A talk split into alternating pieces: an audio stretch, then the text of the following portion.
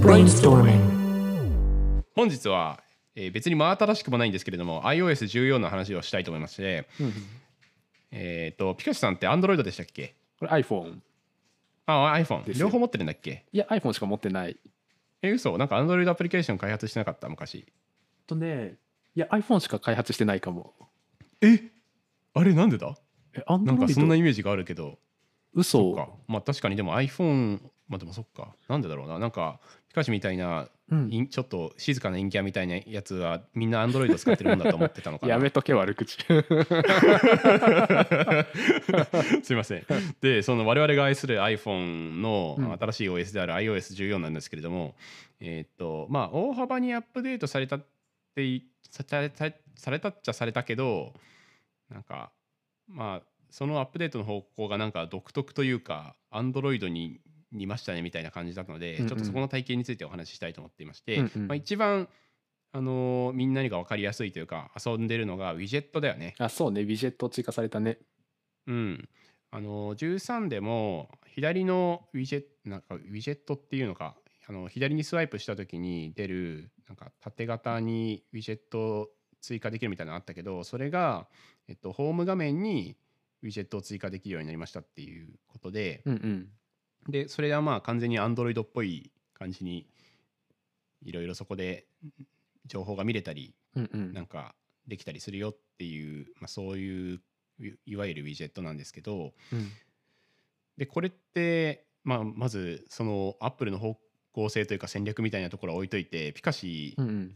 iOS14 にしてうん。使ってますか、ウィジェットさん。そうウィジェットちょっとだけ使ってるかな。そうけどウィジェットの天気とかはよく見るかもあ天気ね。うんそう天気とかわざわざアプリ開かなくても、まあ、横にスワイプするだけでいい感じに見えたりとかするから、まあ、ちょっと楽だなぐらい。はいはいはいだけどそれくらいかな。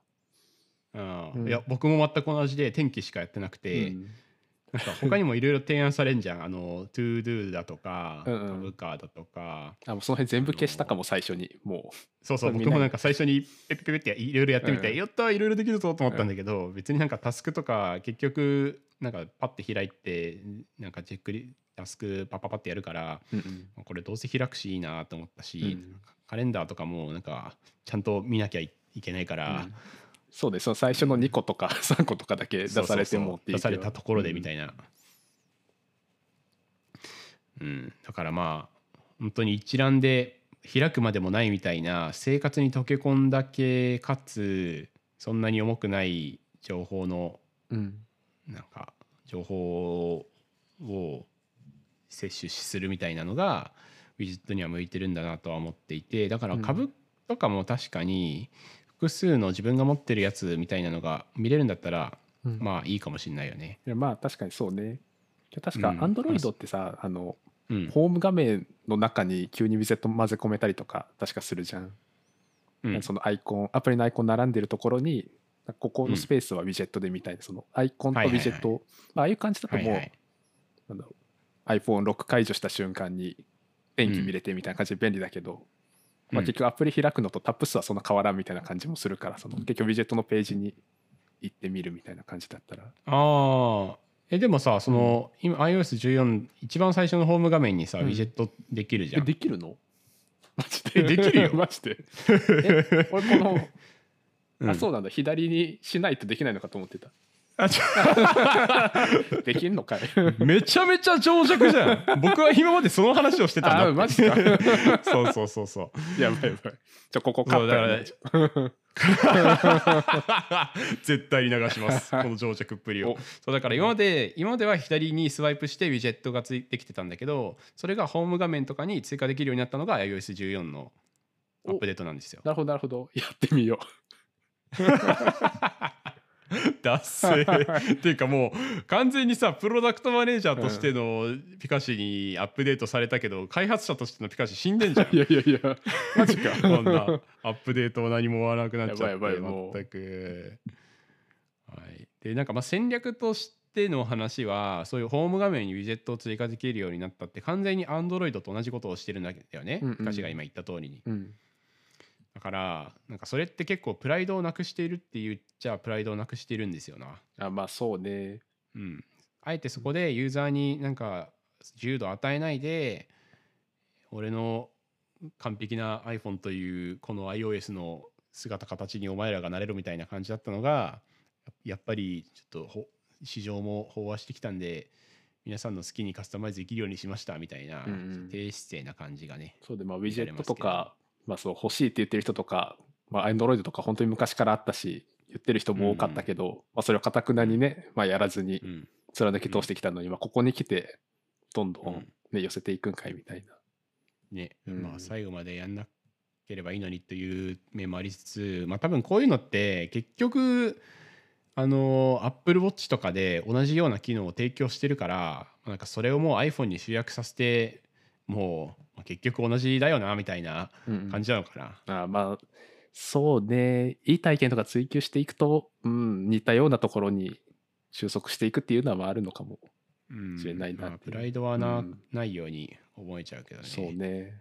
はい。まあ、あとは、ウィジェットの他は、まあメッセージの、なんか、も、とか、文字ミーが、なんか、文字ミミー文字か、ミー文字が、うん。アップデートされましたよみたいな、誰も使ってない、そこら辺のアップデートだとか、あと、マップが割といい感じになったらしくて、確かになんかすごいサクサクになったし、うんうん。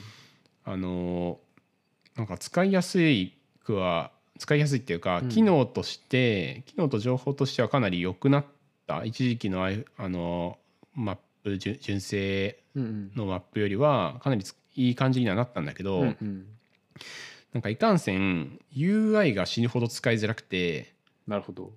うん、なんか現在地をこう変えようとしたり時間を変えようとした時のなんか挙動とかがなんかね普段今からここに行きますみたいなここからここに行くみたいななんか詳細をなんだろう from と to をさそれぞれなんか書き込まなきゃいけないけどそれがすごい面倒くさくて。うんうん本当に現在地からここに行くまでという体験の特化型地図アプリみたいになっちゃってて。うんうんまあそれはそれでいいのかもしれないけどちょっと近使いづらいし、うんうんなんかダサいしなるほどね。なーって思ってたところで Google マップがなんか iOS14 になって急激に落ちるようになったんですよ。あ、そうなの？そう、うんあんまり使ってないもしかして。ちょくちょく使ってるけど、そんなにまだ落ちてないかもしれない。えー、うっそやっぱ個体差があるのかな？あどうなんだろうかマジで？死ぬほど落ちるんだよね。一回検索して絶対落ちてえ、マジで？でまたそれを見たら絶対落ちて3回目でやっと見れるみたいな。えー、そうなの？え、全然そんなことうんない、なんか同じようなうん現象の人がなんか数人いて、うんうんまあ本当に個体差なのかアップデートのなんかあれなのか分かんないけど、うんうんなんかそれでもうこんな落ちるんだったら純正にしてやろうかみたいな感じに思ってるっていうのが、まあ、私の超個人的なあれですねい。や、マジか、確かに落ちるのはもうんう辛いね、普通に。ほんとつらい。そうなんだ。うん、いや、はい確かに。であとはあの地味便利なのがえっとねこれ設定のちょっと待ってねどっからだっけななんかアクセシビリティかどっかからうん、い設定の設定の確かアクセシビリティのところから、えーなんか背面タップみたいなのが設定できるんですよ。あ、それ、うん。設定してみあた、この前。設定してみた、うん、だけど、あそうそう。たん。えっと、設定アクセシビリティタッチタッチの中の背面タップをオンにしたら、えーその背面タップをダブルタップすることであえっとなんか iPhone のだ背面をダブルタップすることでうんうん。何かができるみたいな、まあ例えばスクリーンショットを撮るとか、えー画面をロックするとか音量を上げるとかズームするとかうんうん。スクロールするとかなんかいろいろできるんだけど、うんうん。まあ、これでスクリーンショットが撮れるみたいなのは確かになんか今までこの右のボタンと左のボタンをバチッと押さなきゃいけないみたいなちょっと面倒くさいうんうん。作業、まあ、大きい画面の iPhone だったらなおさら面倒くさかったのを、まあ、楽にはできるようになったっていう感じですかね。うんうん、そうね。